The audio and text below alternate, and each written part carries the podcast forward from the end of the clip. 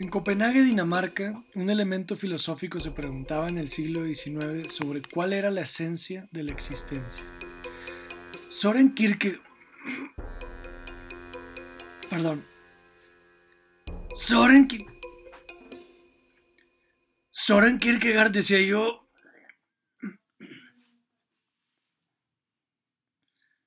Ya se fue, perdonen ustedes.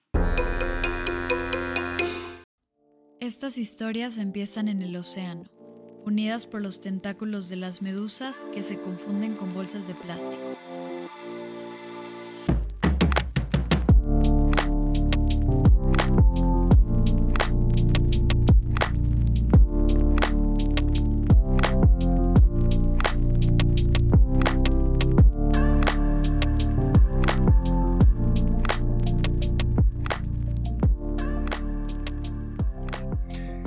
Iniciar con este episodio, eh, les digo un tip rápido de cómo tener un podcast exitoso.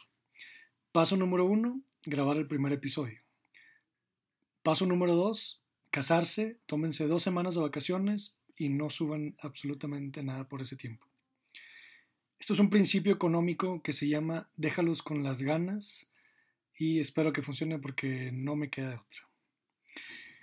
Y bueno, o el, episodio anterior les mencioné sobre Soren Kierkegaard, que es un filósofo danés que se le considera como el primer filósofo del existencialismo.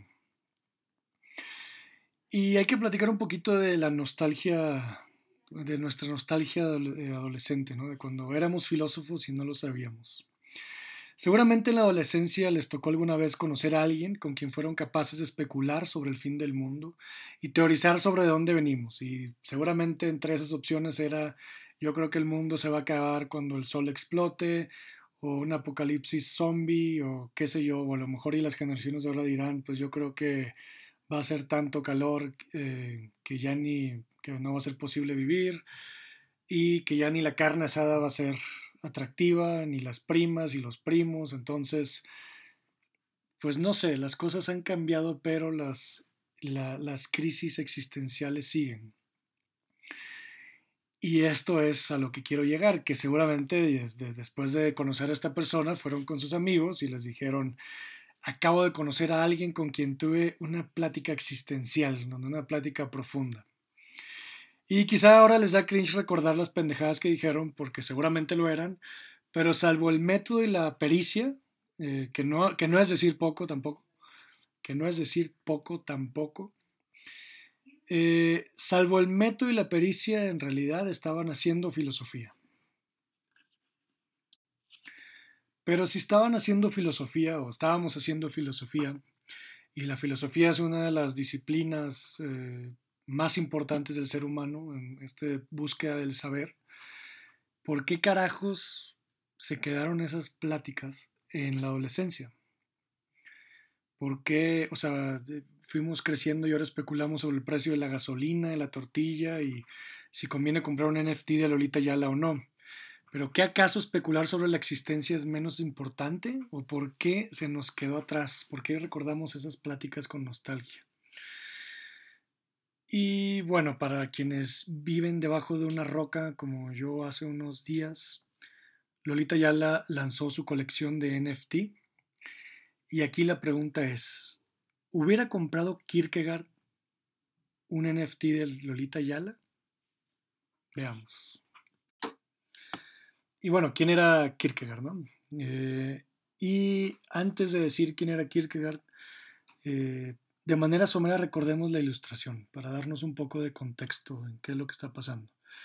Eh, la ilustración, eh, digamos que sucede el siglo XVIII, es decir, un siglo antes de, de Kierkegaard, pero estas es las bases en las que se forman los pensamientos posteriores, ¿no? O sea, es algo que sigue teniendo un efecto en nosotros. Y va a ser, no, no, no vamos a entrar a detalle porque dentro de la ilustración hay un montón de contradicciones, ¿no? Como en todas las épocas, eh, están quienes se critican entre sí, están quienes están de acuerdo, pero digamos que a grandes rasgos lo que está sucediendo en Europa, y hay que dejar aquí un, aviso, ¿no? que esto es, estamos hablando del pensamiento occidental. ¿no? Entonces en Europa está esta idea en donde la, la razón debe estar por encima de las emociones, de la metafísica, de la fe, etc. ¿no? Se le da un, valor muy importante al raciocinio. Entonces aquí vemos autores como Voltaire, con, eh, o sea, con, en literatura con Cándido, eh, vemos a, Rousseau con el contrato social, eh, vemos a, Kant ¿no? con esta idea de sapere aude, que es el latín para atrévete a conocer, atrévete a saber, más bien. Y todos están tratando de dejar un poco atrás, de cierta manera, este pensamiento metafísico que había predominado desde pues, muchísimos siglos. ¿no? Ahora les mencionaba sobre la adolescencia porque eh, la adolescencia se sobreentiende como una etapa de inmadurez, ¿no? O sea, previo a la madurez, digamos. Y e, e, estas etapas del individuo, del, ser humano, las utilizó otro filósofo que, que sí que vaya en este mismo contexto de la ilustración, pero que criticaba precisamente también las ideas ilustradas. Como les digo, aquí todos, se, todos este, estaban en contra de todos, siempre ha sido así en la filosofía. Este filósofo que se llama Auguste Comte, Auguste Comte, disculpen, disculpen mi pinche francés, y él crea el positivismo. Y él dice que el ser humano, eh, digamos que hay tres etapas del ser humano. La, infancia, que es su etapa eh, pagana y, cristiana. La adolescencia, que es su etapa de metafísica. Y la madurez, que, o la adulta, que es su etapa, la, la etapa de científica. ¿no? Entonces, eh, eh, con él aparecen ideas como progreso, porque eh, de aquí aparece esta idea que el progreso científico equivale al progreso ético y cultural y pues nos hemos dado cuenta que no es cierto, ¿no? porque el progreso científico también nos ha llevado a, la creación de las armas nucleares y también a un exceso de ansiedad a la hora de contar con WhatsApp y Google Maps y todo lo demás, ¿no? no saber dónde están nuestros hijos a todo momento. Entonces, claro, esto ahorita ya no lo entendemos como necesariamente cierto, pero eh, eh, de aquí viene esta idea y creo que, creo que aún, aún está en las bases de, de, estas, de esta religión de la ciencia, ¿no? Y bueno, con el positivismo, eh, él trata de, de, quitar de, de tajo toda la idea, todas ideas, ideas metafísicas, ideas religiosas, y le llama positivismo no por ser optimista, sino por, obtener em, conocimientos positivos, es decir, que pueden ser comprobables, ciertos. Por, andar burlándome de Lolita Yala ya me pasó lo mismo. Pero bueno, eh, conocimientos comprobables, ¿no? esto, es, en filosofía eh, un, conocimiento positivo. Entonces, algo que, aquí quiero rescatar y por la razón por la que menciono la ilustración es porque se enfocó mucho también en el individuo, o sea, en cómo, en, qué busca el individuo, qué debe de ser el individuo en, la sociedad, eh, qué, lo que, nos interesa como individuos, etc. Y aquí es eh, donde poco después aparece Soren Kierkegaard.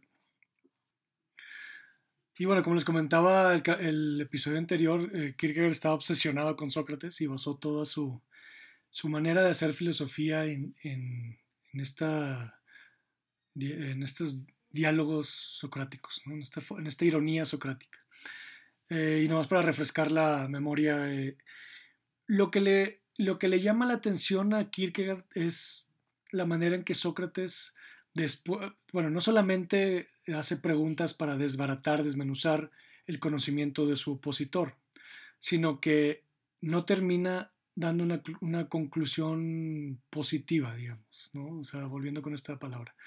No termina dando una conclusión eh, que ayude a llegar a un nuevo conocimiento, sino que eso se lo deja al lector, y esta, esta forma de terminar en una negación, a diferencia de algo positivo, esa forma de terminar en una negación le fascinaba a, Kierkegaard, eh, porque de acuerdo a él, ahí es donde entraba la individualidad, ahí es donde cada persona podía llegar a sus propias conclusiones y ahí es donde digamos que había este aspecto individual dentro de, de en su caso, el cristianismo, ¿no? que es a lo que dedica gran parte de su vida a hablar y a discutir con, bueno, a hablar y a discutir el tema. Él era un, sumamente cristiano, pero estaba constantemente eh, oponiéndose a las ideas de cristianos coetáneos a él, ¿no?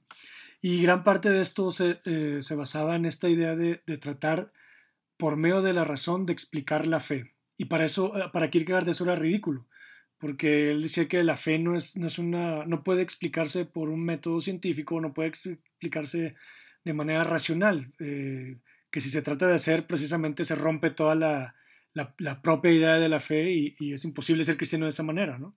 En otras palabras, lo que le decía Kierkegaard a sus coetáneos es que si, si están tratando de, de, utilizar la razón para eh, describir qué es la fe, entonces no, no, va por ahí, o sea, no, no es por ahí, ¿no? Porque para Kierkegaard la, la contradicción que implicaba la fe era lo más importante. Entonces, eh, en uno es, Vamos a hablar hoy solamente de uno de sus libros que se llama El concepto de la angustia. Eh, en este libro él habla, él utiliza, bueno, él habla sobre la idea del pecado original. O sea, para, él se dice, ¿qué es el pecado original? Y llega a la conclusión que es algo así como la gravedad para nosotros, que que sabemos, que no sabemos qué es la gravedad, pero sabemos cuáles son sus efectos, ¿no? Sabemos cómo se comporta, eh, inclusive de forma matemática, de forma precisa, pero no sabemos qué es fundamentalmente qué es. Entonces, esto es lo que dice Kierkegaard, o sea, ¿qué es el pecado? Y, y la respuesta es, pues tenemos que remontarnos al pecado original, o sea, que esto es lo que, eh, eh, esto es lo que la razón nos lleva, ¿no? O sea, esto es lo que el raciocinio nos lleva a referirlo al pecado original, pero no me está diciendo qué es el pecado es decir, en sus palabras, es, eh, el pecado vino al mundo por medio de un pecado. Y algo, y algo interesante que menciona Kierkegaard sobre el pecado es que, claro, la, la especie, o sea, el humano no comienza de nuevo con cada individuo. Entonces dice, es claro que la pecaminosidad de la especie tiene una historia. Es decir, que la las consecuencias del pecado se traspasan a las generaciones posteriores a Adán. Ahora, eh, pensemos, recordemos el, el, pecado original, es ese momento en donde Dios le dice a Adán que no debe de comer de la, manzana de cierto árbol porque eso está mal, ¿no? El problema es que Adán no sabe que no sabe distinguir entre bien y mal. Eh, y bueno, gracias a, la curiosidad de Eva, come la manzana y los expulsan del paraíso. Y bueno, eh, ¿cuál es la conexión con, la angustia? Este, bueno, Kierkegaard nos dice que, que el, pecado original no pudo haber sido eh, una necesidad, porque si no, no hubiera existido un pecado. Si, si Adán por necesidad hubiera tenido que coger esa manzana, eh, no, no, sería no podría ser un pecado, ¿no? Sería contradictorio. Entonces no pudo haber existido por una necesidad, sino tuvo que haber habido una posibilidad de no hacerlo, es decir, una libertad de no haber cogido esa manzana. Y de acuerdo a Kierkegaard, esa libertad es, la, e, es, la, e, es la, lo que genera la angustia. Sea, es decir, que desde ese momento se genera la, se engendra la, la angustia y en las generaciones posteriores a Adán, es decir, nosotros, nacemos con esa angustia, por esa, esa libertad, no, no como libre albedrío, sino esa libertad a tener un sinfín de posibilidades. En otras palabras, como esa libertad de especular sobre, sobre qué puede pasar y qué no, y qué consecuencias va a tener, y sobre el futuro, etc. Y eso nos genera angustia. Y ahora, no, esto no quiere decir que la angustia es necesariamente algo malo. Eh, de acuerdo Kierkegaard, dice que el ser humano es la síntesis eh, de alma y cuerpo y que, sostenido por el, que están sostenidas por el espíritu. Y la angustia es lo que nos permite tener esa comunicación, o, más bien lo que le permite al espíritu tener esa comunicación eh, entre el alma y el cuerpo. En sus palabras, un ser humano sin espiritualidad es un ser humano que no tiene angustia es decir, es un ser humano demasiado feliz y demasiado satisfecho, lo cual es algo triste. en filosofía jamás se permitiría la, noción de, estar satisfecho. ¿no? Y bueno, eh, por eso, bueno, Kierkegaard decía que para el creyente la angustia es en el fondo nada más que una mera impaciencia o también que la angustia es el vértigo de la libertad. Y de Kierkegaard hay un montón de citas y quizás rato les, lea alguna otra porque em, era, un, era, un, filósofo que escribía de manera muy literaria. Algo así, en este momento también la filosofía empieza a, cambiar su método, sus técnicas de escritura, también pasa lo mismo con Nietzsche, eh, y bueno, es, pues, en mi opinión, eh, es algo muy atractivo. Y bueno, de aquí les decía que se considera Kierkegaard como este fundador del existencialismo, aunque él no lo, no lo llama de tal manera, porque eh, permea en filósofos posteriores esta pregunta sobre la esencia de la existencia. ¿Cuál es la esencia de la existencia? y por ejemplo, en, Sartre, que también es existencialista, aunque es un existencialismo ateo, eh, en el existencialismo existe la idea, o, no existe, sino que está la idea que nosotros primero existimos y después se forma la esencia, ¿no? O sea, es decir, que somos arrojados de cierta manera a este mundo a existir y después se forma nuestra esencia o formamos nuestra esencia. Y aquí, a lo, eh, bueno, y, claro, la pregunta es si, naturalmente la pregunta es si Kierkegaard hubiera comprado un NFT de Lolita Yala y para eso hay que eh, definir cuál es la esencia de la existencia para saber si los NFTs o la realidad virtual o el metaverso son reales, ¿no? O sea, esta es, esta es la, la, la, gran pregunta. Y claro, aquí no va a ser un podcast de, sobre qué es un NFT, pues de esos ya hay muchísimos, hay muchas explicaciones, pero lo que sí hay que preguntar, bueno, no, no, pero más bien lo que hay que preguntarnos es qué tan, qué tan real consideramos un NFT o qué tan real consideramos la realidad virtual o qué tan real consideraremos el metaverso. O en otras palabras, ¿cuál es la esencia del metaverso? O sea, ¿cuál es la esencia de la realidad virtual? ¿O cuál es la esencia de la existencia virtual? Em, porque si el existencialismo se estaba... Aquí, históricamente pasa algo curioso, algo que se invierte, ¿no? Porque si el existencialismo se estaba... Eh, este, concluye que el ser humano es arrojado a la existencia, es arrojado al mundo, pues ahora figurativamente estamos, eh, vamos a poder arrojarnos hacia la existencia virtual, ¿no? Y de ahí, pues, crear el mundo, crear nuestra moral, crear nuestras experiencias, eso es algo que también está muy debatible porque, pues, crear desde cero no va a ser así, vamos a, al final de cuentas dependemos de un dispositivo pero quizá va a ser lo suficientemente, el efecto va, a ser tal que nos va a hacer sentir o nos va a hacer parecer que estamos creando ¿no? y siendo originales. Ahora, esta idea eh, que hay que recuperar o hay que recordar que para Kierkegaard, para la ilustración y ahora para los NFTs, la individualidad es crucial.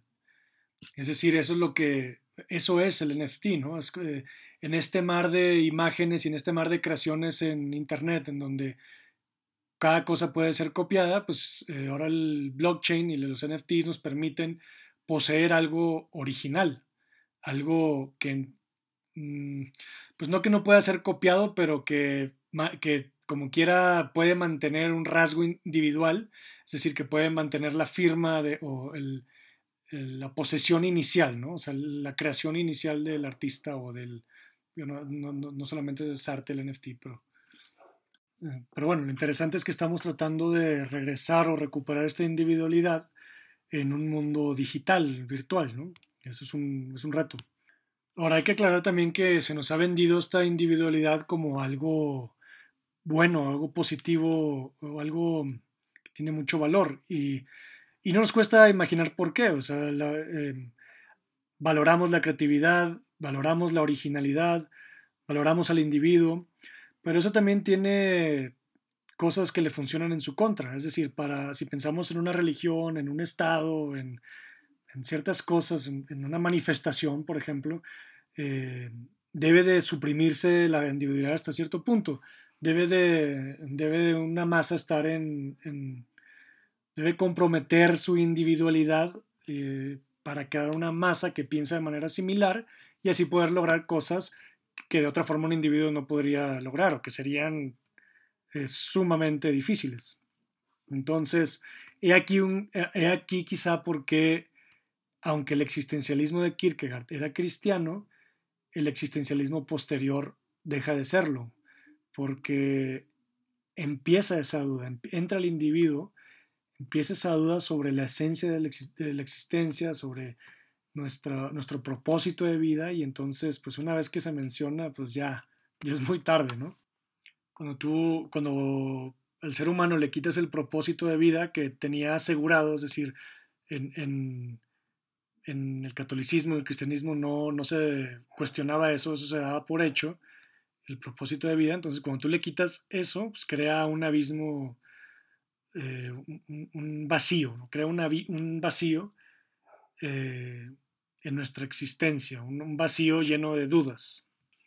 Y bueno, si, la intención es coquetear con la idea de si comprar o no un NFT de, Lolita Yala, pues partamos con este presupuesto, que eh, si lo más importante del ser humano es su esencia y no es su existencia, entonces, ¿por qué es tan importante lo físico o por qué es más importante en la jerarquía de valores lo físico que lo, que lo digital o que lo virtual? ¿no? O sea, ¿qué es lo que nos interesa de los objetos físicos que no tenemos en los objetos virtuales? Ahora, claro, la, em, no hay que pensar en respuestas obvias, ¿no? O sea, pues digo, si estamos haciendo una reunión de Zoom con, estamos, tenemos, tenemos una relación a distancia y estamos platicando por Zoom, pues por supuesto que estaría mejor estar ahí abrazándonos, ¿no? O sea, digo, seamos adolescentes otra vez y tengamos estas pláticas existenciales y vayamos un poco más allá, ¿no? Y para eso traigo a colación a, un filósofo que se llama David Chalmers, que es un filósofo australiano contemporáneo,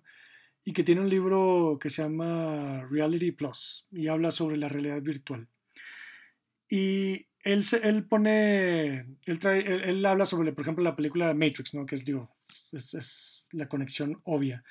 Que eh, una de las cosas de Matrix es que se, pues no sabían que estaban viviendo en un mundo virtual, pero había quienes sí se, sí, sí se daban cuenta, ¿no? Sino había quienes sí tenían ese descubrimiento. Y de acuerdo, de acuerdo a Chalmers, dice que, o sea, él dice que si, si nosotros estamos en este mundo virtual, en, este, en esta matriz virtual, y de repente descubriéramos que estamos en ella, o sea, que nos, hagamos conscientes de que estamos dentro de ella, entonces no diríamos que la mesa que estamos viendo no existe, sino diríamos que la mesa que estamos viendo es digital, lo cual presupone una existencia, solamente que una existencia digital y no una eh, existencia real, ¿no? Palabras que la realidad virtual es genuinamente real. Ahora, eh, pensemos, por ejemplo, en una reunión de Zoom de su trabajo.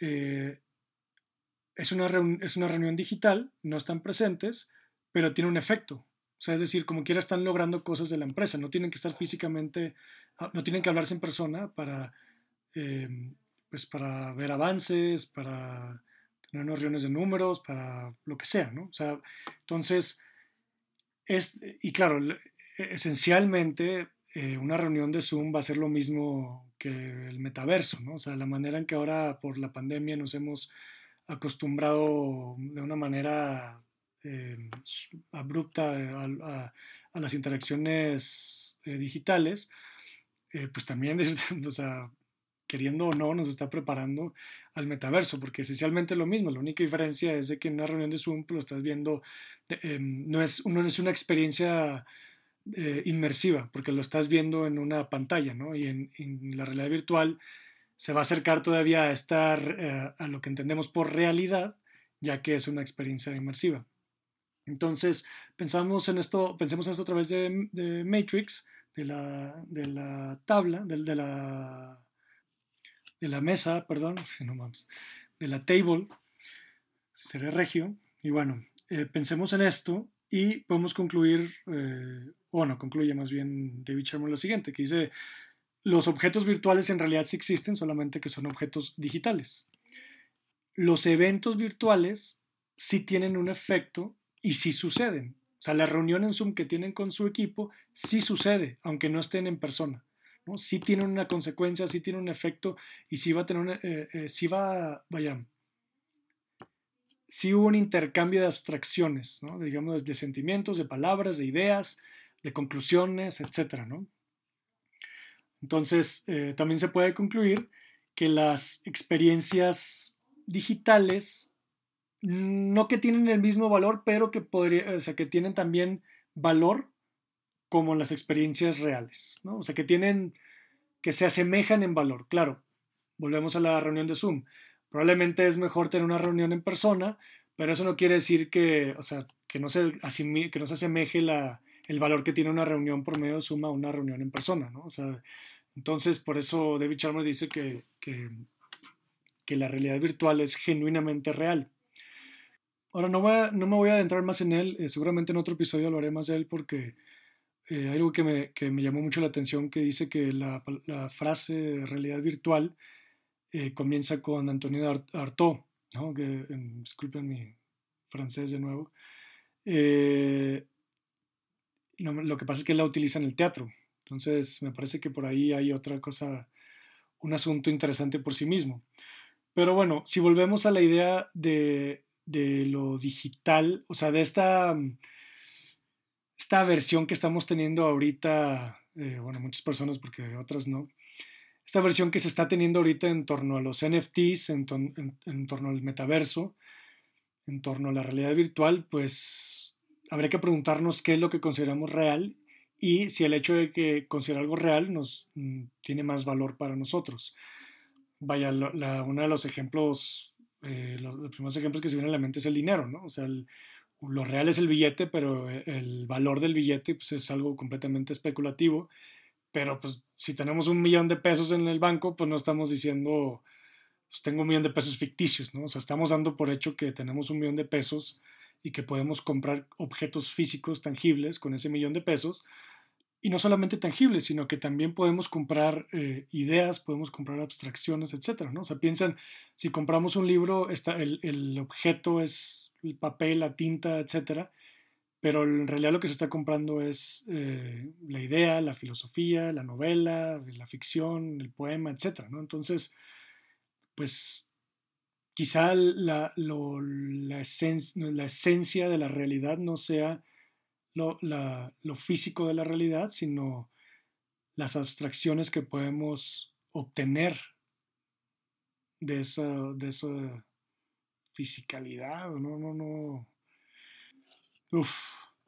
Es que es complicado porque em, mañana se desata una tercera guerra mundial con armas nucleares y pues claramente muchas cosas de valor especulativo pues van a desplomarse, ¿no? Entonces, eh, eh, claro, la razón, quizá la realidad de, los valores especulativos, como el dinero, eh, o la esencia de esa realidad viene no de su valor especulativo, sino de su consistencia, ¿no? O sea, de que ese valor especulativo no se ha perdido durante cierto tiempo, que ese es también la, el miedo a invertir, por ejemplo, en Bitcoin, ¿no? O sea, cuando, que es de que, pues, yo no sé cuánto va a valer, y ahora el miedo de de invertir en NFTs, ¿no? O sea, que es de que pues es algo todavía muy, muy ligero, no lo podemos coger todavía de la garganta, ¿no? Y bueno, volvemos a, para concluir a la pregunta, ¿no? Si Kierkegaard hubiera comprado un NFT de Lolita Yala. Y la respuesta es...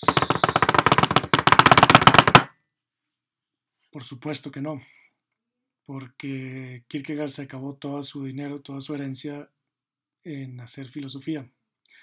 Entonces, a menos de que hubiera sacado un préstamo o algo, pero ya está por sí endeudado, no, no se a comprar un NFT de Lolita Yala. Y antes de que digan, puta madre, este güey nos engañó, pues sí, pero pues qué chingón le van a hacer, ya, ya se acabó el podcast, pues ya lo escucharon, ya no es mi pedo.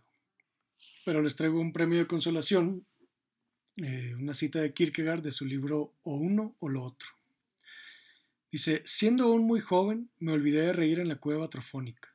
Cuando maduré, cuando abrí los ojos y contemplé la realidad, me dio por reír, y desde entonces no he cesado de hacerlo. Observé que el sentido de la vida era ganarse el pan de cada día y su objetivo llegar a ser consejero de justicia, que el más preciado placer amoroso consistía en dar con una joven adinerada, la bienaventuranza de la amistad en sacar el otro de sus apuros pecuniarios, que la sabiduría era aquello que la mayoría consideraba como tal, que era entusiasmo pronunciar un discurso y que era coraje arriesgarse a ser multado con diez reales, que era cordialidad decir buen provecho tras una comida, que era temor de Dios comulgar una vez al año. Todo esto vi y me reí. Así que si quieren, hacemos un, una cooperacha, una cooperacha para Kierkegaard, porque seguramente le hubiera gustado poseer un NFT de Lolita Yala para cada día despertarse, verlo pues en su iWatch no sé, o en la laptop y reírse. Nos vemos a la próxima.